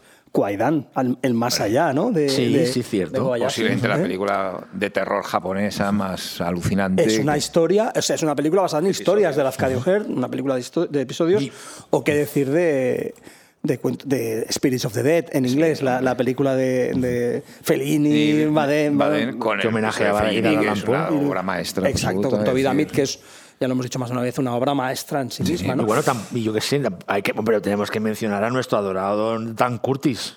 Claro, con, Con Trilogy la, of trilogía del terror, que eso, del es- terror. eso también es Que también es un clásico de de Halloween. O sea, ese, Halloween, ese ¿eh? sí que es eh, Yo aviso eh, para que ver. es una película que, y sobre todo el episodio famoso de Karen Black final. Bueno, los tres son de Karen Black, claro, aquí se las- llamó las tres caras de Karen. Sí, es verdad, las tres caras de Karen. En el VHS aparece, sí, sí, sí. Es que si hay una, una actriz que es Halloween, es Karen Black. Hombre. La queremos mucho. Posesión, eh, eh. Eh, pesadilla diabólica, ¿no? La, la- la- Dan Curtis, de También, también, Bart Offerings, que es la, el título con Oliver Red y Karen Black. Yo creo que Karen Black a mí me ha dado dos. los dos sustos más grandes. De los dos sustos más grandes que me he pegado en un cine. eh, tanto en Pesadilla Diabólica como en, en- en las tres caras Sí, de sí. Karen, que tienen, realmente tienen... eh, es que a mí, a mí me daba miedo Karen Black. Es decir, la cara de Karen Black me da miedo hasta en el aeropuerto 75. Cuando se pone Es a conducir el- el, el Boeing, eh, digo, no, no, lo va, no, lo- no vas a ver. No, como tenía aquella cara, es- era como un poquito bizca y tal. Y luego cuando se ponía a gritar me daba miedo.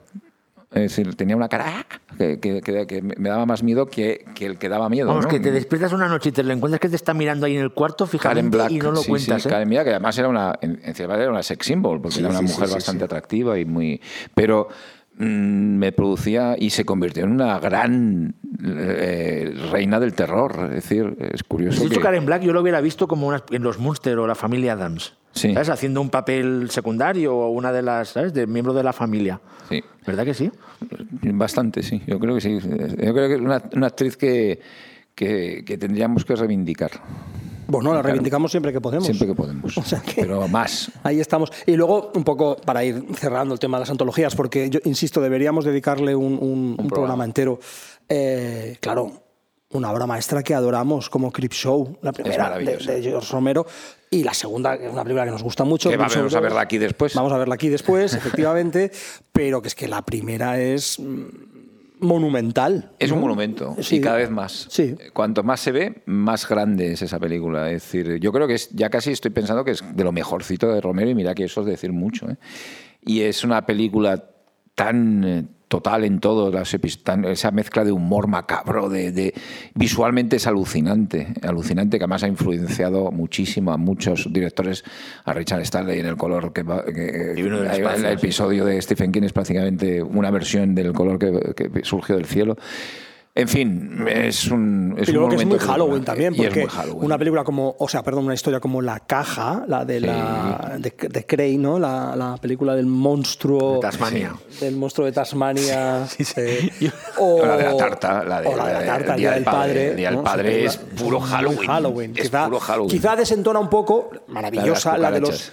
No, la de las cucarachas sí, y la de los retornados, digamos, Sí. de, la, de la playa, La que marea. es La maravillosa. marea. Es, maravillosa. Con Leslie Nielsen. Sí, sí, Pero todo sí. el look también, de- todo el look de lo bien que, ¿no? que aparte es una adaptación como no reconocida de, de ese cómics, o sea, es como Sí, la sí. adaptación libre. Bueno, de ¿no? hecho es que es interesante porque existe el cómic de Bernie Wrightson con guiones de Stephen King, que es una maravilla, o con, con relatos de Stephen King, que es una maravilla que se puede ver por ahí, y que las adaptaciones con el estilo de dibujo de Bernie Wrightson son, bueno, a- Una, impresionantes. A ¿no? mí es una de las películas que me hizo amar el cine de terror. Pero es una de las películas que me acuerdo que de las primeras que se alquilaron en mi casa. Y en esa época pues nos Tenía dejaban... una, una carátula y un póster precioso. Sí, sí, nos Con el- dejaban ver esas películas y me acuerdo que David con mi hermano, que, tiene dos, a- que tenía dos años menos que yo, y, y quedó tan traumatizado mi hermano que cuando se lo quería hacer mal le decía, no, no, pórtate bien, es que si no vendrá el monstruo de Tasmania. Entonces mi hermano empezaba a llorar al instante.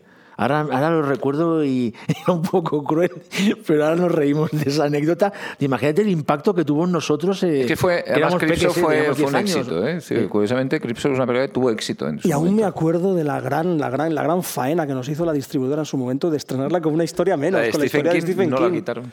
Nos la quitaron Y por este un es un tema- te- esto es un temazo, Por un o sea, tema de distribución. sí, la sí, sí. distribuidora decidió que por un tema de duración y para hacer más. Entiendo que para hacer más pases, ¿no? Sí, para sí, hacer un, sí, sí, un porque era pase muy más. larga para lo que eran las películas de terror en aquel momento. ¿Sabes que dura dos horas casi, verdad? La versión normal. La, o sea, la versión con sí, con los Es una película episodios. para los 80 larga. Y nos estrenaron la película, yo la vi en el cine, en el- creo Sí, que en el- supongo que en el Pelayo probablemente de Barcelona, eh, con una historia menos. Bueno, no sé si fue en el Pelayo. porque- No sé, pero yo la vi en Zaragoza. Ahora, pero... ahora eso pasa y, y- y en Twitter, la que se lía en Twitter. ¿eh? Bueno, claro. Nos han quitado un episodio, yo la vi en Los Ángeles. Y, no sé Yo me acuerdo el, el No, acontecimiento. no, de hecho es que se sabía, se sabía, porque eh, eh, leías alguna ¿Y, y revista que estabais, muy, estabais muy indignados? Muy Claro, indignados. muy Yo en indignados. Fangoria había visto escenas de, de la, Del Jordi de- claro, del la solitaria muerte con de Stephen Jordi King, pinta de barba verde, de las plantas que le crecían. Y digo, ¿esto por qué no lo puedo ver? Es decir, pero serán cabrones esta gente. Entonces tuvisteis que esperar al, vídeo. al vídeo, al- que- al- al- Claro, lo que pasa es que el resto de historias eran muy buenas, ¿no? Sí. Pero puestos a quitar, podrían haber quitado la de las cucarachas y a ver, que A mí es las muy cucarachas buena. es muy buena, pero me produjo. Yo no- soy yo fóbico a las Yo también cucarachas. tengo fobia, sí. Y Sí, hay sí, dos sí, películas que no puedo. Yo en- en- tengo que decir que cuando veo Cripshow, ese, ese episodio lo paso deprisa. yo cierro los ojos. No Pues- puedo ver tanta Pues yo cucaracha recuerdo junta. que la vi no hace mucho con Xavi en el Porque cine. tuve, quise hacer un acto de psicomagia Jodorowsky de enfrentarme a mis miedos. y, nos, y la disfrutamos mucho. Como no te puedes ir de- de- en Sí, el pero cine- yo hago un poco así. Y mira, y en el fenómeno las cucarachas gustó, se veían ¿eh? como que Pero parecían Xavi, Godzilla. pero Xavi, nos en gustaron, la ¿eh? pantalla. Nos No, no, no, las flipamos, cucarachas ahí. flipamos. No, y bueno, y luego ah. re- redescubrimos el gran momento tapado de Creepshow, que es Ed Harris bailando música disco con pelo. Sí, o sea, cuando aún no estaba calvo. Sí, sí. Aparte está haciendo así como...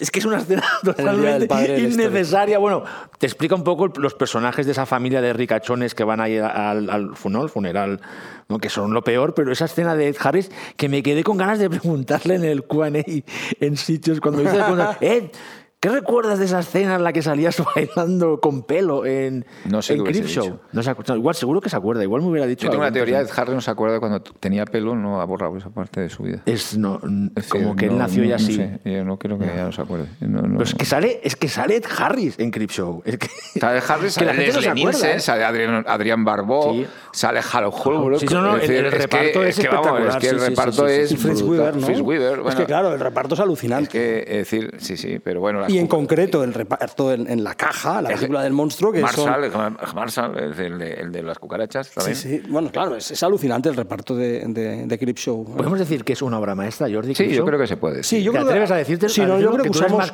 usamos con demasiada ligereza el Es verdad, concepto obra es maestra, verdad, pero el. Show es una obra maestra. Sí, y decir que es posiblemente una de las mejores películas de un tipo que tiene La Noche de los Muertos Vivientes y Zombie, y Die of the Dead, por decir un poco. decir que Y yo creo que están, para mí está a la altura de, de, Zombie, que es una de mis películas favoritas, o de Dawn of the Dead, que es una de mis películas favoritas de terror de toda la historia. Pero ¿sabes por qué, Ángel? Yo creo que eh, nos sorprende en el fondo que un tipo eh, que siempre fue tan serio como Romero fuera también capaz de tener ese Es que- es punto, que- pero es que era fan. ese punto Sí, de sí. sátira C cómics y ese punto de humor negrísimo. Pero es que su formación es, bueno, cuando Sí. os recordáis, vosotros más que yo, o sea, ya, ya al principio cuando le entrevistaban explicaba Sí, sí, que sí. en el ADN, lo de Sí, C pero- Comics estaba en su sí, ADN. pero el tipo, Sí, pero su el tipo iba por hizo. Martin, Sí, el cierto, tipo hizo cierto, Los Muertos. Vivientes, el Sí, tipo sí, hacía sí, sí, películas Pero el tipo era un sin, poco- gota, sin gota de gracia, Era sin un poco gota de como el risa. Harris con pelo, ¿eh? que ponía a bailar. Sí, pero que sus películas no tenían risas. Y en cambio en Crip Show te encuentras con un tipo socarrón Sí, que ahora, dices, ahora- mm, ahora es una pena porque es como, ostras, ¿y si hubiera intentado hacer más cosas de estas, no? Si hubiera tenido la libertad Ah, para pero su hacer... filmografía es espectacular, Pero es- es- es sí que tiene la serie Tales Pero yo creo que Clipson se- Dark Side sí que tiene... epi- Él hizo una serie después de televisión como una especie de Tales Sí. from the Crypt que tiene algunos eh, episodios escritos por él que están muy bien, que tiran por el por este por este humor macabro que recomiendo mucho, ¿eh? que la gente lo descubra. Que no sé si esto se llegó a ver en España, Tales from the Dark Side. O sea, No, o- se, vio la- se vio una versión cinematográfica, ¿te acuerdas? Que, Sí, sí, que verdad, de se tres hizo- de tres capítulos, sí. Se hizo que además ganó el Festival de Sitges. Sí, que se ganó el gato infernal aquí o algo así. Sí, puede el ser, gato ¿no? infernal. El gato El infernal. gato infernal. ¿no? Eh, Los ojos del gato, el gato infernal. Otro, otro gran, otra buena película de, sí. de- de- otra antología Pobres buena gatos, para, ¿no? para ver en Sí, sí. Halloween. El gato infernal. El gato, gato infernal. Aquí se sí. aprovecha Tenía un Sí, episodio lo- muy parecido al de la caja con una momia. Sí, muy chulo, Eh, por cierto. al de. Cripshow, pero con una momia. Es decir, tenía, era un episodio muy parecido. Lote eh, no, 500, no sé qué, se llama Lote algo, como una, un- Sí que está, unos Todo efectos de esto, la hay que, todo esto os lo tenéis que apuntar, ¿eh? porque es Sí, sí. mucho material. Mucho Y, yo- material. y luego yo recomendaría también, aunque no es una película antológica, sino una serie de televisión, la, la- la serie Tales from the Crypt, de, que, que es muy de Halloween, es es muy para pasar, porque está una mezcla de humor, Sí, sí, sí. terror, basada en EC Comics directamente, que eso sí que eh, es muy para, para la- y es fácil de encontrar y, Y- de ver, eh, porque está en, Y en como, HBO, y en como, todos y como ejercicio recomiendo entrar a, IMDB y ver los directores y guionistas que hay en esa Sí, sí, serie. Robert Zemeckis, No, bueno, está William Friedkin, William eh, Friedkin, Tobe además. Hopper, eh, Richard Donner. O sea, cuando ves la lista, de, o sea, lo que consiguieron hacer es, es buenísima. eh, Wa- Walter Hill, o sea, cuando ves la lista de gente que estaba en esa serie, no hay ninguna serie de. No, yo digo que no hay ninguna serie de cualquier género que tenga tantos nombres y tan importantes, ¿eh? Y que muy hicieran bien. muy buenos Y episodios. producida por cierto. Walter Y Hill. tenía el- aquella introducción con un travel, por un- con la Sí, sí, que era La fantástica, cámara por la sí, sí, sí, cripta sí, sí. y con el guardián de la cripta en efectos prácticos, Sí, con sí. un muñeco maravilloso. Sí, sí, ¿eh? sí, que- sí. No, está no, muy sí, bien. Unos efectos prácticos chulísimos, o sea. John Casir, aún está vivo, el que hacía de, Sí. el que le ponía la voz. Al Es una pequeña, es una pequeña celebridad ¿no? en las convenciones de Estados Unidos. Sí, sí. Y estaba producido por Richard Donner, ¿no? Richard Eh, Donner, Giller, Robert Zemeckis, y- sí, sí, sí. Robert Zemeckis, Walter sí. Hill. Walter Hill, había, Porque- un, un- un elenco brutal. Porque eran niños que habían crecido leyendo los relatos de ese cómics y era como su, ¿no? Unos tíos que, estaban que eran como unos tíos muy importantes en Hollywood, ¿no? Re- re- devolviendo, ¿no? Ese Bueno, amor. niños o, o ya adolescentes, o, Sí, o- niños o adolescentes, jóvenes sí, sí. adultos, porque Richard De- Donner en los años 50 ya era un profesional de la televisión, sí, con lo sí, cual... sí. Pues tenían ese amor por esos, Sí. por esos relatos, ¿no? Que en su momento, eso es otra historia, los llegaron a prohibir, ¿no? Sí. Porque decían que dañaba ¿no? la, la moral de los niños, estas historias de terror, cuando, bueno, es que Sí, sí. Como yo se- creo que Tales from the Crypt siempre, siempre ha tenido esa punta muy al final, muy divertida, ¿no? Que eran muy retorcidas, ¿no? De, Bueno, sí, es un poco la. Pero vamos, eso. De, de cosas de prohibir ahora. por eso te digo, que ya vamos, pasaban los. Imagínate, ya pasaban los pasaba, ahora se 50. prohíben los anuncios de dulces. Sí, sí, no, desde luego. Eh, vamos a entrar en, en- en un segun- en una, seg- bueno, una segunda, no, en, en una nueva parte en este, en este podcast de hoy. Eh, Halloween como tema o Halloween como escenario de- del cine de terror, ¿no? Eh, obviamente tenemos Halloween, la noche de Halloween, pero hay más, hay muchas más. Toda la saga Halloween, eh, de hecho, especialmente, por ejemplo, Halloween 3 le da una vuelta al tema y vuelve a tratar el- la noche de Halloween o el- la festividad de Halloween. Desde eh, una de- forma muy De interesante, una forma muy sí. interesante.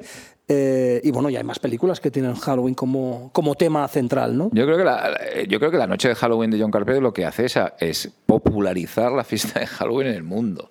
Es decir, el éxito que tuvo la película, en, en- España no demasiado, quizá han sido secuelas de Halloween las que han tenido más éxito que la propia Halloween eh, del 78, pero creo que lo que hace es popularizar eh, la noche de Halloween, como decíamos antes, como un lugar donde ocurren cosas extrañas y terroríficas, aparte de esa celebración. Y la, lo que dices tú, la Halloween 3, a mí me... Bueno, es que en, en teoría la saga era... La idea de Carpenter era hacer un episodio eh, de diferentes miedos y terrores de Halloween. El primero era el hombre del saco, un poco, Michael Myers, como el hombre del saco que siempre se ha hablado en, la- en las fiestas de Halloween. Pasa que tuvo tanto éxito que... eh, Tuvo que hacer la dos, eh, Tuvo que hacer la dos. Mm, Y era una segunda parte in- inmediata, pasaba inmediatamente después, en esa misma noche, ¿no? Con lo cual la 3, aunque, mm, aunque siguiera la lógica inicial, ya no fracaso. tenía lógica respecto a... eh, no salía Myers Claro. y, y era una compleja evolución sobre el tema de Halloween a través del, de incluso elementos de ciencia ficción, elementos de la invasión de los Sí, ultracuerpos. y folk horror. Y folk, folk y horror, folk horror, druidas, una cosa Era una maravilla. A mí, me, a mí me Sí, parece sí, una sí, de no, las no. grandes películas de Halloween, de- sobre Halloween. Es decir, eh, curiosamente Halloween Kills hace un homenaje, un pequeño homenaje Sí, en, hay, en hay la- Halloween Kills que Le hacen con un la pequeño gente que no homenaje ha visto que esté al loro porque hay un homenaje bastante evidente a, a la tercera. a la tercera. Es muy bonito. sí. Y luego se produce en la, en la saga Halloween, luego hay un, un reboot para volver a los orígenes de la primera y la segunda, que son tres películas, Halloween 4, 5 y 6, que, que terminan el ciclo de Donald Presence un poco, de, de- de- del con la hija de, de la protagonista, que hacía Daniel Harris, ¿no? en la, cinco- Sí, en la sí, 4 y la sí. 5. Y luego hay una, una, una etapa Dimension eh, Miramax con, eh, que- con la eh, post-screen, con las películas aquellas de eh, Halloween eh, H2, que le llamaban H2O, que es Sí, H20. H2O, sí, pero, pero nosotros, pero nosotros hablábamos de decíamos, H2O. ¿pasa bajo el agua o qué pasa? no? Era como un, un- Pero es H20, Sí, sí, la que sí, celebró sí, los sí. 20 años de, de Halloween. Y, las- y, la, y Halloween Resurrection, que era la que introducía elementos de Internet y de todo el rollo aquel de en la casa aquella y tal y cual. Bueno, luego lo de Rob Zombie, ¿no? que a mí me parecen maravillosas. El remake puro y duro de la, de la primera. Y la segunda parte, que quizás es la película de Halloween más rara de la historia del cine, pero la más, de las más interesantes. Y luego ha tenido el reboot de nuevo de, De de Blumhouse, que conecta directamente con la primera, es decir, que obvia totalmente todas las demás. Es decir, esto que hacen los americanos ahora de borrar. ¿No? Sí, sí. Borramos todas y vamos, al 78 y esto es, continúa lo del 78. Es que dejando de lado Am- Amityville, que es un caso aparte, es la saga que más que más ha durado a lo largo de los, de, de los años, que sabéis que por temas, por ejemplo, de Viernes 13 y Pesadilla en el Street, que son sagas que por temas de derechos y temas legales parece que no acaban nunca de, de regresar y es extraño, ¿no? Que dos franquicias como Viernes 13 y, y Pesadilla en el Street, que también son 100% Sí, sí, sí. temáticas. O sea, verte hoy el 31 o, eh, una película de El Street es perfecto también para Sí, Halloween. sí, Una de las- Sobre todo una secuela, te diría, más que la primera, Sí. una de las secuelas y de las que más, de las que sean como igual... Hombre, yo a partir de la 3, 3, 4, 5, me parece Esas son ya- perfectas, son perfectas. Sí, sí, la Pero 3, qué 4, raro, 5. ¿no? De que no se hayan puesto de acuerdo ya para revivir y vemos que es Halloween sigue ahí, ¿no? Ha tenido en cada dec- en casi cada década ha tenido su, su Y continúa teniendo mucho éxito. revival y seguro que cuando acabe cuando acabe esta nueva trilogía en unos años van a, van a seguir ¿no? Ah, en esos Myers pan- se- se seguros. calza la- si la, la- la tercera es un máscara. éxito, esta- la segunda está siendo un exitazo. Mm. Si la tercera lo repite números parecidos, se van a tener que inventar algo. Estáis o sea, de, no como parece, es como la, saga definitiva, ¿no? Que no que nunca acaba y que siempre se ha adaptado muy bien, no a sus tiempos, porque Ángel, dejando de lado las, las de los 80, estas películas de los 90 y principios de los 2000 es como que es, que es como esta idea de Halloween más descocado, ¿no? Más eh, post-scream, también muy meta-referencial y muy, muy delirante los, los, los argumentos al meterlo de internet, lo del el- el- el- los programas tipo Gran Hermano, o sea, Es Gran meten- Hermano, es lo que, que Gran son tres películas que son, eh, como siempre pasa con, con cierto ti- tipo de, de cine de terror, son películas que fueron masacradas en su época y que ahora, lógicamente, están súper reivindicadas. Hay mucha tres. gente que está diciendo en Eh, estos días que, son H, mejor- H20 es de las Sí, sí, mejores. no, no, sí, por eso que digo que me, cosas que me fascinan, que me fascinan a mí y que te habla muy bien de también el, el- el poder que tiene, ¿no? Esta eh, la, la saga de Halloween como la, quizá como decía Jordi, claro, es que es, lo- es la, la saga por antonomasia, ¿no? De, de que pone de moda hacer películas de terror durante Halloween. Antes seguro que hay alguna, seguro. O sea, y hay- Bueno. pero Y- la que lo pone, lo que dice Jordi, la que lo pone sobre la mesa y eh, eh, No, lo, no, lo es exprime, evidente, o lo sea, exprime, quiero decir, es sí. evidente.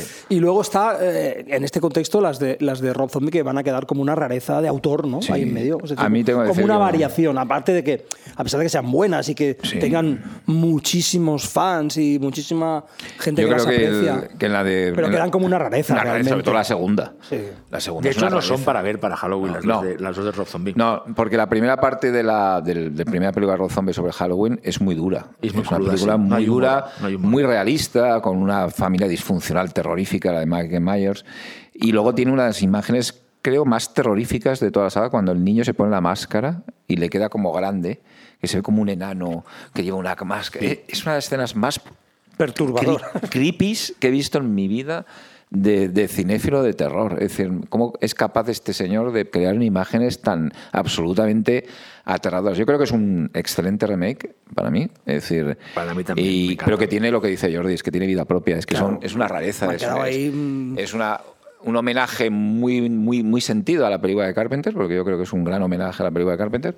Y luego la segunda ya es un delirio, es, es un delirio muy, muy, muy interesante, ¿eh? me parece fascinante, pero es una, una cosa que yo creo que tampoco es para verla estos días, porque es tan rara que te que deja como con las castañas atravesadas. Pero la que sí es para ver estos días es una película que ya tiene unos años, un- que- pero que ya es un pequeño clásico de, de Halloween, que es eh, ¿no? Treat, ¿no? De Michael Dougherty, eh, que realmente en el 2007 con- eh, hizo una especie de revitalización del, del tema de las películas de antológicas, las películas de episodios, eh, eh, Halloween como tema, como, como contexto para la ficción. eh, Sí, una sí, película sí, muy aparte buena. fuera de moda, de tendencias. Sí. Es como una cosa que aparece. De hecho. eh, un fracaso en su de momento, hecho, fue- pero bueno. apareció de forma tan sorprendente que tuvimos la suerte de verla en la De sesión Sitges. sorpresa De del. Festival de Sitges.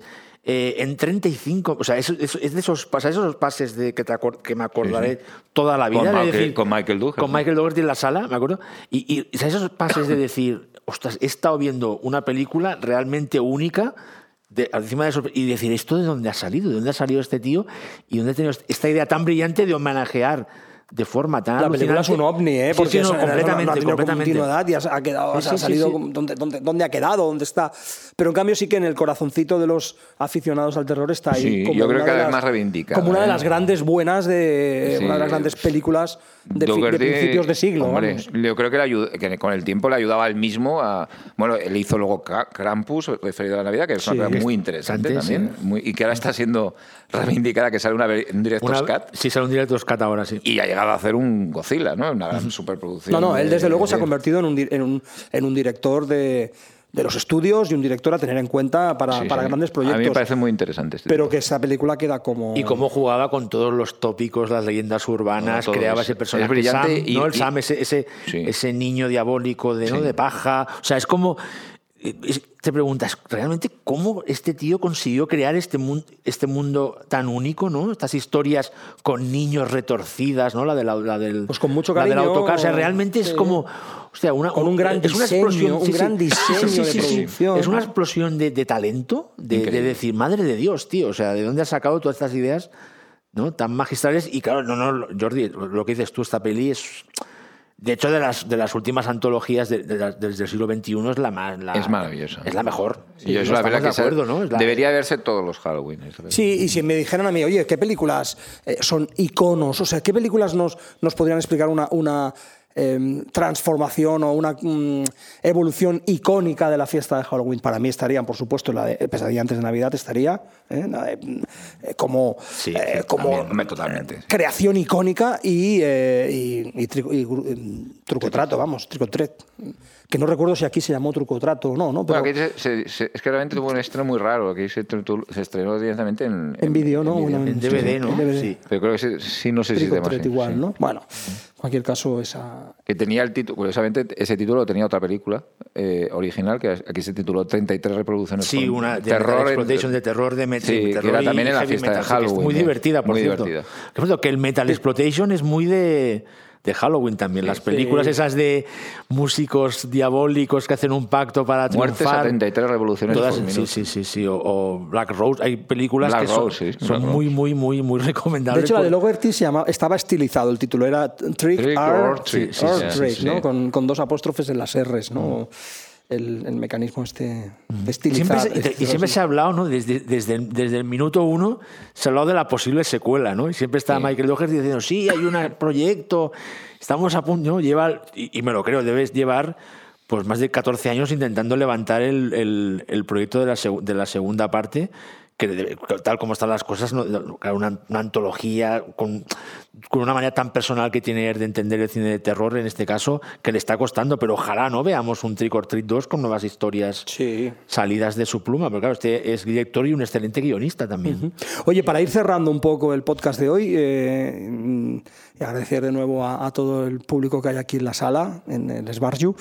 Em, va, vamos a hacer el juego típico que se espera de nosotros y que se espera de cualquier persona que haga un podcast sobre Halloween, que es hagamos un programa de Halloween, hagamos nuestras cinco películas que veríamos eh, esta noche. Eh, empieza, por- empieza tú, Ángel. Cinco, ¿eh? No empecéis a. mí sobre todo, pillado, Xavi, no pillado, empieces a doblar. No empieces a doblar y decir. Yo me he quedado mm, sin batería y, te- de- las tenía ahí, ¿no? Sí. Lo tienes apuntado, sí, yo te las digo si quieres. No, no, a ver, sí, sí, pero que le- yo Son tenía... algunas que ya han salido en el Algunas el que han salido y alguna a lo mejor la, la cambio, pero el, porque han salido ya. Pero vamos, yo hay una película que me encanta para estas fechas, que es, eh, que, no, la que no, la- no os la dije ahí, pero que es eh, eh, Pa- Packing Hit eh, de, de Stan, Winston, Pacto de Sangre, ¿no? la película de, de- Sí. de- que, que- que utiliza una imaginería de Halloween de calabazas, brujas y aquel monstruo icónico ¿no? de, de Stan Winston, que es maravilloso. Es una película que mucha, con Lance Henriksen, que a veces veo yo en... eh, Spookies, que es una película que me, me- las me Spookies parece. me has quitado. eh, Porque eso es una fiesta de monstruos. eh, se me ha ido esto. Se te ha ido. Eh, maravillosa, que es una fiesta de, como película de un poco antigua, aunque ya la he dicho, pero sí que eh, de, de la, de la época más clásica. y Yo elegiría La marca del vampiro, de Mark of the Vampire, de, de Todd Browning, del año 35. Y hay, eh, hay una película que es muy típica de esta festividad, en que, eh, de Kevin S.T.N., muy B, muy de videoclub de los 80, que es La Noche de los Demonios, Night of the Demons la original, porque hay un remake y una segunda parte, pero la original, la película original con aquella demonio, que es una especie de versión festiva americana de, de Demons, de, de las, de los demos de, la, de la Humberto Baba, ¿no? El, que es muy divertida. Y luego me gustaría poner una italiana, eh, que para pasárselo bien. Es decir, que y de las dos que os ofrecí ayer, yo voy a, voy a, voy a recomendar Ghost House, titulada en, en Italia La Casa 3, porque La Casa 3 era Posesión Infernal 3. El título de la casa en Italia era de la Posesión Ah, Infernal, Posesión- era La Casa. Y esta era una falsa Inten- secuela. Una falsa secuela de la posesión Se infernal. tituló La Casa 3, aquí se tituló Ghost House y la dirige Humberto Lenchi. Eh, Se puede encontrar en DVD y en Blu-ray, por ahí está editada. Y, y es una película totalmente friki y divertida y con un payaso, ¿verdad, Xavi? Eh, que No, no, se te queda grabado. Las, Se te la- queda la- grabado. Es una la- película muy la- para verla en grupo sí, porque el y payaso en gente. Tiene como un gente. tema, un tema musical propio, Sí. una- como una especie de música de esta de, de- de caja de música, Sí. que es que es- pretende dar miedo y causa otra cosa. Sí. Causa otra- da- la risa increíble, una, Es una fiesta, una fiesta. ¿eh? Esas películas de- de- que rodaron en Estados Unidos un montón de directores italianos, ¿no? Que son, Sí, sí. que son un género en sí mismo que yo las reivindico mucho. Sí, sí. Yo paso yo. ¿eh? Voy- Sí, toca, voy te yo. toca a ti, te toca a ti, sí. Muy buenas cinco, Ángel. eh, tengo que No, decirte. son muy. Yo, em, voy a hacer algo muy, muy, muy, muy clásico, pero Como- muy clásico. como- ¿eh? Y además, como se espera de- se espera de mí, efectivamente, y además eh, voy a citar algunas de las películas que ya hemos citado, porque me parecen clásicos de Halloween, pero hago el ejercicio de verdad de decir, ¿qué me apetece ver una noche de Halloween? ¿Qué maratón haría yo para pasar toda la noche viendo películas? Empezaría con Sleepy Hollow de Tim Burton. Evidentemente, es decir, Sleepy Hollow es una película de la que se ha hablado muchísimo, una absoluta maravilla, que, bueno, que demuestra que eh, entre los no- 80 y no, en- a lo largo de los 90, porque la película es del 99, a lo largo de los 90 Tim Burton es probablemente el más grande. Sí, sí, total. Es uno de los más grandes del cine, del cine comercial americano. ¿no? Y aquí está su contribución al cine de terror, explícitamente cine de terror, no, no muy extremo, porque Tim Burton no hace terror extremo, pero es su aproximación más clara al cine de terror.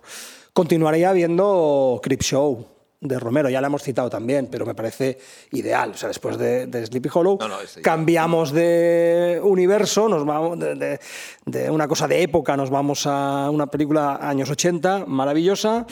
Eh, seguiría con otro clásico que hemos citado también, Friday Night, Noche de Miedo, de Tom Holland, del año 85, película imprescindible. Fijaos que estoy trabajando en ese, como, trabajando, perdón, es un poco pedante decir esto, estoy pensando en ese concepto de cine de terror no demasiado extremo, con puntos de sátira, con puntos de humor. ¿eh? Em, y me iría después, haría lo de los clásicos. Es decir, después de ver tres películas, de, una del año 99 y dos de los años 80, me iría a ver una película de los años 50 y vería I Bury the Living. eh, la de, Muy bien, de Albert Van. de Albert Band. Del padre Efectivamente. González Band. Sí, sí. Una película que, de la que creo que en Marea Nocturna hemos hablado alguna vez. Es fantástico. No es una película de mucho terror, es una especie de thriller extraño, eh, con un punto de mm, misterio oculto, ¿no?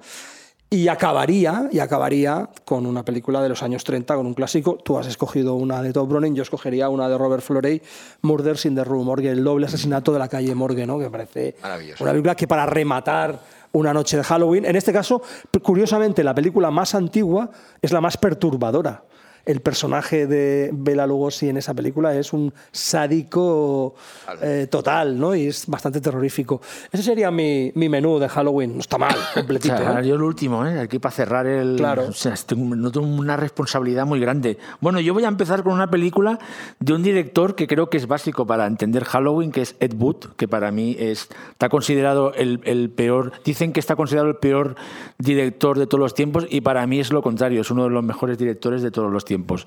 Yo Plan 9 from Outer Space me parece una película perfecta para ver, para ver este, este, en Halloween con este, este, esta- zombies, quizá- hay- hay- hay zombies, vampiros, hay, hay- invasiones alienígenas, Todo. eh, tiene tienes a todo, un lo falso tiene todo. Lugosi, tienes a Lugosi, tienes un falso Bela Lugosi, tienes a Vampira, tienes a Thor Johnson. Tiene todo, tiene O sea, todo. lo tiene, para mí Todo. ti- todo, ¿no? Tiene todo lo que, lo que le puedes pedir a Halloween. Después, eh, voy a recomendar una serie de- de- de- de televisión, no una película, que es una serie de televisión de dibujos animados que a mí me flipa, que es 100% Halloween, que es Los Groovy Ghoulies, que es una, aquí se llama, mis, creo que mis adorados monstruos, que es una serie de, es una especie de Scooby-Doo, que no tuvo tanto Sí, sí, ¿cuál éxito es? como Scooby-Doo, y salen los cuatro, los monstruos clásicos de la Universal, que hacen como, hacen canciones que imitan a los Rolling Stones Ya o a los Beatles, sí, sí, ¿te como acuerdas? Buena- hacen, como Buenas hacen noches, chistes señor de monstruo, pero versión en-. Hacen chistes, hacen chistes como esto que se llama de, de wall, of, wall of humor, ¿no? que son chistes de una frase solo que van saliendo como del castillo y dicen pues paridas de estas, ¿no? que yo les recomiendo mucho porque es, es una serie divertidísima y creo que está editada en España. Luego seguiría por una antología de la que no hemos hablado y que está muy bien, que es la de Roger Corman, Tales of Terror. Es una antología que va de cosas que dan bastante miedo a la, a la comicidad esta macabra más divertida y con un, y con un reparto que salen pues todos los grandes actores que, que, que nos flipan. Luego una serie B de esas de los 50 que a mí me parece una cosa muy chula y divertidísima, que es The Curse of the Faceless Man, que es una, una película sobre un monstruo que aparece, un monstruo sin cara que aparece en Pompeya, en las ruinas de Pompeya, que no, sabe- no, no sabes muy bien por qué se dedica a matar a, a expedicionarios ahí, pero es que realmente el monstruo da mucha grima. O sea, es como una de esas películas que dentro de el delirio de la ciencia Que las ficción... momias de Pompeya dan mucha miedo. Dan, dan miedo. para- Es lo que dicen, ¿no? Que la gente se quedó ahí como petrificada, ¿verdad? Porque se quemaron ahí con la lava. O sea, una- da, una- da bastante yuyu.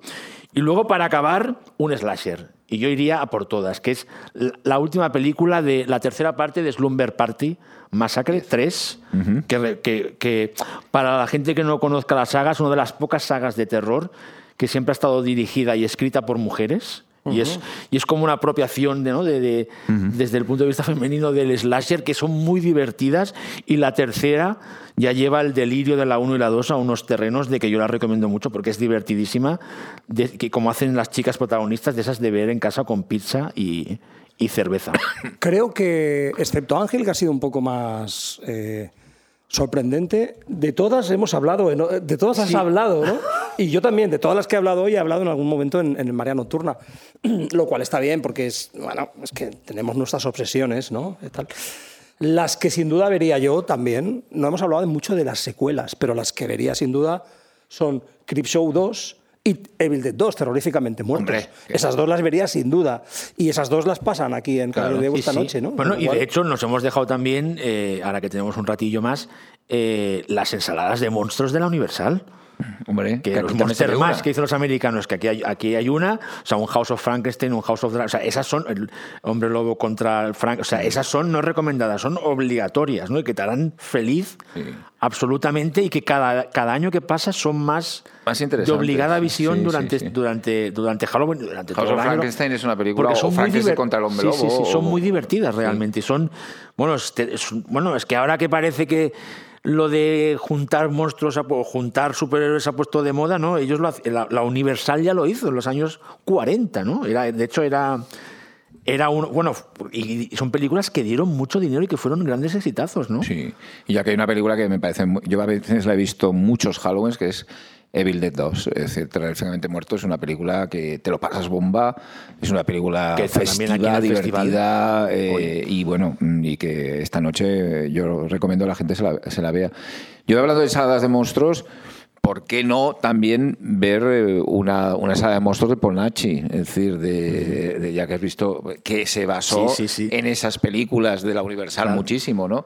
Ver el, el retorno del hombre lobo, ver una, una de estas películas de, de Valdemar Daninsky con vampiros, con lo que tiene, que bueno, también son muy, muy noche de brujas, ¿no? Valpurgis, al fondo era la noche de, de las brujas y, y esas películas funcionan muy bien también en esa, en esta noche, ¿no? En esta, en esa noche de Halloween. Es decir, que hay infinidad de programas, como también están esas comedias de, de terror como Abbott y Costello, ¿no? claro. Contra los fantasmas, ¿no? Claro, Que es una- o, o La muerte senta también, de Robert Zemeckis, o, o otras tantas que son películas. Hay una película también que cuando decimos lo de los niños, ¿no? De viendo o viendo desde una ventana o viendo eso, el- una película que se ha puesto muy de moda verla en Hollywood, que es un clasicazo ya, pero bueno, no, no voy a descubrir nada, es Poltergeist. Una película que se ve mucho en Halloween ahora en Estados Unidos. En- es una película que la gente ve mucho, es decir, eh, en, en este, en esta festividad, ¿no? Que es también, pues eso, la, la casa encantada, pero en un, en un ambiente suburbial, contemporáneo, también, reconocible sí, sí. y tal, y, donde, y que es una película muy creepy. Es decir, realmente es una película muy, que tiene momentos muy, muy, muy de, de esta festividad y que es, en el fondo es seria, pero da miedo, es, es festiva. Es una celebración del, del miedo, del susto, del Sí, porque al final todos siguen Sí, vivos. O sea, al sí. final ese, No hay- no hay ese cine de terror que te lo hace pasar muy mal Son durante hora y son media. fantasmas ases- eh, asustando a gente, Sí, sí, y al realmente. final todos se salvan. Lo has pasado Sí. mal, o sea, es- sí, sí, no, no te pone, no es perturbadora en el mal sentido. Bueno, yo creo que hemos hecho un buen repaso a, a- a Halloween en el cine, a el cine como fenómeno de Halloween y a las películas que podemos ver en, en, eh, en Halloween. Eh, bueno, muchas gracias a Ángel, Nada. eh, a Xavi. Un placer. Gracias a todos vosotros. Gracias a vosotros también. Muchas gracias al equipo del es- Bueno, iba a decir en especial, pero sí, claro, ¿cómo? ¿Por qué no? En especial a David y a José que nos tratan tan bien. A cuando todos venimos, aquí. Y a todos. y a todos. No, no, pero es que es un placer venir a este festival. Ya se ha un- convertido en una cita absolutamente, eh, vamos, eh, obligada porque nos lo pasamos muy Aparte, bien. mira, salimos en el cine y todo. Sí, Estamos sí, en el sí. cine. Estamos en el Nos cine. encanta, nos encanta este lugar, el Sborgio. nos- ¿Cuántos años llevamos? ¿Tres, no? ¿Este es el tercero? Tercero, Es que ya- y viniendo de Ya es que, es que aquí soy tan mayor que ya años. pierdo la cuenta. Hemos, no hemos la cuenta. fallado, no hemos fallado. Y no aquí. fallaremos. Muchas gracias también a- al técnico que ha hecho que todo Gracias. suene perfecto en el, en el Esbarju. Y, Y es que hacer un podcast en un cine. Hacer un podcast es que en un cine es, es, un y en es tan bonito como este. Es un sueño. Lo dicho, muchas gracias, muchas gracias y gracias nos a vemos, todos. nos vemos en los cines. Chao. Feliz Halloween.